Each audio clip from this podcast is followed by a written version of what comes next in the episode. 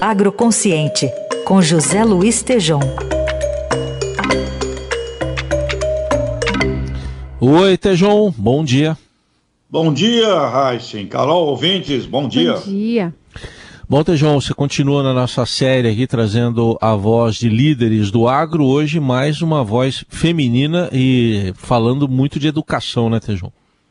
Pois é, caro Heisen, ouvintes, eu ouvi a vice-presidente do Núcleo Feminino de Agronegócio, Letícia Jacinto, que cobra foco total na educação como obrigação de plano de governo. A Letícia constatou desinformações muito sérias, generalizações, coisas antigas sobre o agronegócio e material escolar das crianças, reuniu o grupo do Núcleo Feminino do Agronegócio e fez um movimento aí que ela é a presidente, que se chama De Olho no Material Escolar. Vamos ouvir então a, a Letícia, por favor, Heisen nós temos sido altamente atingidos, pois o conteúdo está completamente longe da realidade, necessitando uma atualização urgente. Então, a nossa proposta, temos cinco itens, né? Atualização dos conteúdos, informações referentes ao agro nos livros didáticos, consulta e utilização dos livros didáticos de fontes confiáveis e referências científicas reconhecidas, abertura dos setores produtivos para educação, promoção de cursos, palestras, estudos, debates, simpósios, workshops e visitas técnicas para toda a comunidade escolar e um selo de qualidade de material didático, que será revisado anualmente.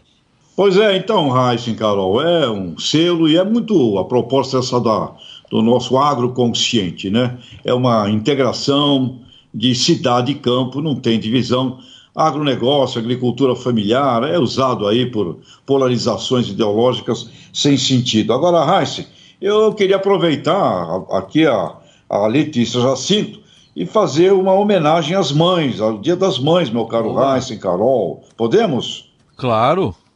Merecido. Então, olha, é merecido. Aliás, tem muito a ver com o nosso água consciente e queria aproveitar também que o pessoal da, da Veilen, cooperativa Veilen da Olambra, a quarta maior cooperativa de flores do mundo, viu? Me informaram que as vendas de flores cresceram aqui para o Dia das Mães em 12% e serão mais de 20 milhões de unidades de flores no Dia das Mães. E aí, Letícia, que é mãe da Isabela, Vitória e Felipe, em seu nome, um carinho especial ao coração de todas as mamães aqui, ouvintes das nossas equipes do Brasil e do mundo. E as nossas mães, Heisen, eu espero que a sua mamãe esteja ainda viva, a da Carol, a minha infelizmente não está mais, mas Mãe não morre nunca, viu, meu caro amigo? Ela é presente eternamente.